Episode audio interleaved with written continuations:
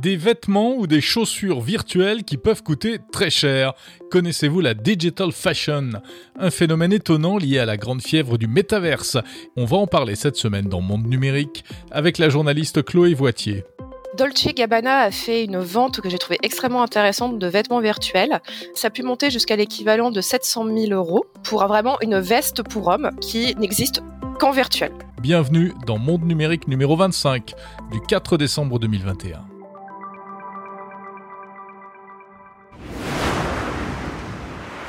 Des vêtements, des chaussures de luxe et même des terrains constructibles en tout cas virtuellement, des biens euh, en fait euh, certifiés par NFT, hein, ce système de jetons numériques sécurisés par des blockchains, on en a déjà parlé, des biens virtuels qui peuvent coûter parfois plusieurs centaines de milliers de dollars.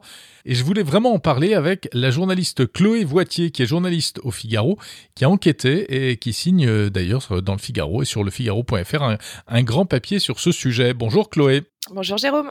Donc c'est une vraie euh, économie bien réelle hein, qui est en train de, se mettre en place. Et l'un des trucs qui a, qui a, fait le plus de bruit ces dernièrement, c'est euh, l'achat euh, d'une parcelle de terrain virtuel pour la modique somme de 2 millions et demi de dollars. Bah oui, alors c'est c'était il y a quelques il y a une ou deux semaines en fait, c'est la société qui est spécialisé dans les crypto tokens.com, voilà, qui a annoncé qu'il avait acheté l'équivalent de 2,5 millions de dollars de terrain. Euh, on se dit, bah très bien, ils ont acheté à l'open terre. Bah non, ils l'ont acheté dans un, ils, ont, ils, ont, acheté ça dans un terrain virtuel, donc un monde virtuel qui, donc par définition, n'existe pas en vrai, euh, qui s'appelle Decentraland. Euh, qui est un, on va dire un, un, des premiers métavers qui essaie de se mettre en place. Et euh, Decentraland, bah, le principe est simple, c'est il y a un monde fini, il y a des terrains à acheter.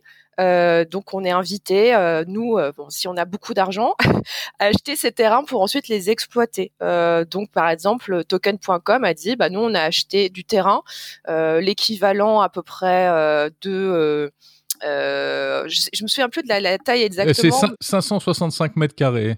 Voilà, et qu'en fait, ils veulent en faire euh, centre commercial virtuel euh, et organiser des défilés de mode virtuels également. Enfin bref, en faire un, un lieu de divertissement, mais euh, sur Internet, dans un, une sorte de jeu vidéo. Mais alors, pardon, mais qui est vendeur dans l'histoire?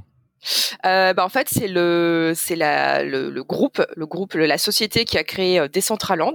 En fait, oui, c'est la plateforme. C'est la plateforme. C'est la plateforme qui est vendeuse. En fait, ce, ce type de, de jeu vidéo, alors ce qui est assez particulier, c'est qu'il part du principe que euh, le, cette, les terres, enfin le, le monde qu'ils ont créé ne leur appartient pas, ne, en tout cas dans le futur ne leur appartiendra pas, euh, et qui ils vendent du coup les, les terrains à, à, des entreprises, à des particuliers, à des investisseurs en crypto-monnaie, pour dire bon nous à la fin, in fine, il y aura plus aucun terrain qui nous appartiendra dans Decentraland. Ce sera à vous de les exploiter, d'exploiter, de faire de l'argent dessus, de faire euh, du divertissement, de faire du spectacle. Euh, enfin voilà, du coup, d'où le nom Decentraland, décentralisé. Euh, ce sera plus le, les développeurs qui contrôleront ce qu'il y aura exactement dans le jeu. Alors il y a ce phénomène euh, étonnant que tu, que tu décris également dans l'article, c'est ce qu'on peut appeler le digital fashion, c'est-à-dire vraiment des, euh, des biens, des vêtements, des accessoires de mode virtuels avec des prix euh, qui peuvent être faramineux. Oui, bah en fait, la digital fashion, c'est assez fascinant parce que c'est vrai qu'on a toujours en tête euh, les skins de Fortnite. Euh, on se dit oui, bon, bah d'accord, c'est ou des vêtements dans les jeux vidéo. Enfin, comment vous pouvez habiller votre personnage? Donc, on imagine oui. toujours quelque chose de très, de très pop, de très cartoon euh, et de pas très, de pas très travaillé. Euh, et en fait, la digital fashion, bah c'est, euh, il se, c'est, c'est, ça peut être des grandes griffes comme Dolce Gabbana, comme ça peut être aussi des startups qui se, qui, qui se lancent sur le sujet et de se dire on peut, on a les moyens techniques avec les logiciels 3D aujourd'hui de faire des vêtements qui sont photoréalistes euh, avec vraiment la texture mais vraiment précise du cuir, de la soie, euh, du coton euh, et de faire des vêtements qui ne, on ne peut voir que pour le moment que par le biais, par exemple, d'un smartphone avec un filtre de réalité augmentée. Et des vêtements totalement. Enfin, moi, je pense à The Fabricant, qui est une euh, qui est une start-up euh, danoise ou néerlandaise. Mmh. Euh, qui euh, voilà spécialisée là-dedans et enfin je vous conseille vraiment d'aller sur leur site c'est juste fabuleux euh, parce qu'on a vraiment l'impression de voir sur les photos de vrais vêtements il y a des animations 3D on voit vraiment le, le mannequin en train de défiler avec tous les effets de plissé de de, de mouvement du tissu Et ils peuvent aussi s'amuser à faire des vêtements qui sont impossibles à faire dans la vraie vie, soit parce que les, les juste les composants, enfin le, le, tissu, les, les, les, pierres, etc. Ça coûterait une fortune de, de, faire ça en vrai, soit juste parce que ce sont des vêtements qui défient la gravité, euh, des, des vêtements qui ah volent. Euh, des, euh, des, vêtements ou alors juste avec des tissus qui n'existent pas, des tissus qui, qui reflètent euh, euh par exemple la lumière autour de vous. Enfin, on peut vraiment s'autoriser toutes les fantaisies et euh, l'idée de la digital fashion, c'est aussi de se dire, bah, ces vêtements-là, pour le moment qu'on peut utiliser que via des filtres euh, de réalité augmentée, peut-être que demain nous serviront à habiller nos avatars dans le métavers. Puis alors il y a des baskets virtuelles, etc. Tu cites plusieurs marques, mais des marques connues. Hein. Il y a Balenciaga, Moncler, euh, Gucci, etc. Et, et ce sont des vêtements qui sont vendus combien? Bah, par exemple, euh, Dolce Gabbana a fait une vente que j'ai trouvée extrêmement intéressante de vêtements virtuels. Ça a pu monter jusqu'à l'équivalent de 700 000 euros pour vraiment une veste, une veste pour homme qui n'existe qu'en virtuel. Parce que aussi Dolce Gabbana lors de cette vente, donc c'était des NFT, donc euh, des biens, des biens virtuels mmh uniques. Euh, certains c'était bon, vous pouvez acheter le NFT, mais en plus, on va vous offrir la version réelle euh, ah de cette robe. Donc, par exemple, il y a une robe qui est partie pour euh, l'équivalent d'un million d'euros, euh, mais alors une robe fantastique et vraiment très très très très belle. Et mais tu as aussi pour ce prix-là la vraie robe que tu pourras mettre, créée sur mesure dans les ateliers de Milan. Donc ils disent bon, il faudra se rendre en Italie pour qu'on, euh, pour que nos, nos, créateurs puissent faire votre robe sur mesure.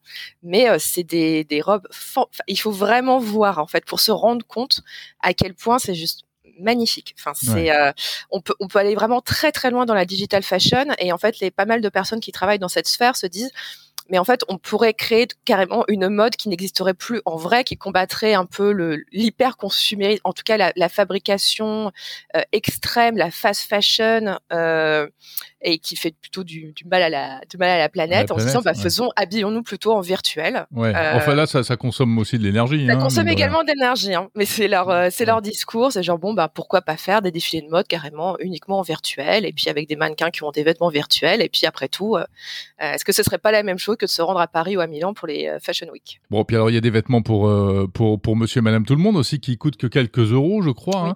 Hein. grosso modo, à chaque fois, ce sont des NFT payés en crypto-monnaie, c'est ça? Oui, c'est ça. En fait, dès qu'il y a une vente de NFT, généralement, donc c'est en crypto-monnaie. Donc forcément, comme actuellement, il y a une énorme hype autour de, de ce secteur, les prix s'envolent euh, parce que bah, il y a des, des spéculateurs, hein, qui, euh, des investisseurs qui sont persuadés que bah, ça va être euh, the, ah, excusez-moi cet anglicisme, hein, mais the next big thing. Oui, le prochain gros truc. Voilà, donc il faut en être parce qu'on va déjà maintenant. C'est pour ça aussi que j'ai écrit ce papier pour dire que certes, le métavers, on a l'impression que c'est un concept très lointain qui n'arrivera pas avant une décennie mais c'est pour montrer en fait que les échanges d'argent, ils ont lieu dès maintenant. Euh, dès maintenant, il y a des gens qui investissent, qui sont persuadés que s'ils achètent des baskets virtuelles, s'ils achètent des robes virtuelles, s'ils achètent des terrains virtuels, alors certes là, ils payent cher parce que voilà, il y a, y a une sorte de bulle qui s'est créée, mais que demain, ils revendront ça beaucoup plus cher. Euh, J'ai par exemple dans la tête euh, une citation d'une un, société immobilière américaine qui avait aussi acheté des terrains dans Decentraland et dont la responsable avait dit mais imaginez aujourd'hui acheter, dans des, acheter un terrain dans Decentraland, c'est peut-être comme avoir acheté une parcelle de terrain à Manhattan au XVIIIe siècle. Sous-entendu, aujourd'hui ça vaut pas grand-chose, même si bon 2 millions de dollars, mais demain peut-être que ça en vaudra beaucoup, beaucoup, hmm. mille fois, dix mille fois, cent mille fois plus. Mais c'est peut-être aussi comme avoir acheté un pas de porte dans euh, Second Life et puis euh, qui est devenu euh, rien du tout. Ah oui, ça, c'est aussi c'est le risque. Hein. Et ça, toutes les personnes avec qui j'en ai j'en ai parlé pour cette enquête m'ont dit que c'est un pari sur l'avenir. C'est vraiment, c'est il y en a qui m'ont parlé d'actes de foi pour dire voilà, on, on se lance parce qu'on y croit. Euh, mais si ça se trouve, on va, on va tout perdre. Euh, ça se trouve, voilà, on a fait, on, on a mis, euh, je ne sais pas, 10 000, 10 000 euros pour des baskets virtuelles qui, si ça se trouve, dans 5 ans, ne vaudront rien parce que euh, elles n'auront aucune utilité, parce qu'il y aura aucune plateforme sur lesquelles les utiliser, parce que la, toute la hype sera redescendue et que, bah voilà, on aura juste un fichier, un fichier JPEG dans son ordinateur qui ne sert à rien. Voilà, c'est aussi vraiment le risque, comme des Centraland. Ça se trouve que dans dans deux trois ans, la société n'existe plus et voilà, vous aurez acheté des terrains qui auront disparu d'Internet. C'est vraiment le risque actuel. Mais bon, après, c'est aussi tout le sel de la vie d'investisseur euh, et de, de prendre des risques. Bien sûr. Mais qui, qui sont ces gens euh, Parce que 10 000 euros les baskets, il faut les sortir quand même. Il faut les sortir, en fait. Les, les personnes à qui j'ai parlé, ben, en fait, ce sont souvent, bah, c'est des, ça peut être des particuliers, des particuliers qui, bon, de base, hein, ont quand même beaucoup d'argent. par exemple, j'ai parlé d'une personne qui avait revendu sa startup il y a quelques années et qui depuis, en fait, fait des, fait des investissements en crypto-monnaie. Euh, et donc ça lui a permis de dégager beaucoup mmh. d'argent et qui réinvestit euh, sur euh, d'autres cryptos, sur d'autres, sur des NFT. Enfin voilà, il, il, y croit. Après, par exemple, pour citer une célébrité, Snoop Dogg. Snoop Dogg est un très gros investisseur en crypto-monnaie, en crypto-assets, et il a acheté du terrain dans une, un autre métavers qui s'appelle The Sandbox, et il a prévu dedans d'y faire. Euh, qui est français d'ailleurs qui est français, ouais, qui, qui est un projet français. Et il a prévu d'y construire une réplique de son manoir de la vraie vie et d'y organiser des concerts, des rencontres avec ses fans. Mais euh, sinon, oui, c'est beaucoup bah, de, de c'est des particuliers qui à la base sont quand même qui ont quand même pas mal d'argent de côté et qui euh, qui ont fait euh, voilà, qui ont fait de très bonnes affaires en pariant assez tôt généralement sur les cryptos. Eh bien, merci beaucoup, Chloé Voitier. Et on renvoie à ton papier hein, dans le Figaro, le business déjà bien réel des univers virtuels. Merci.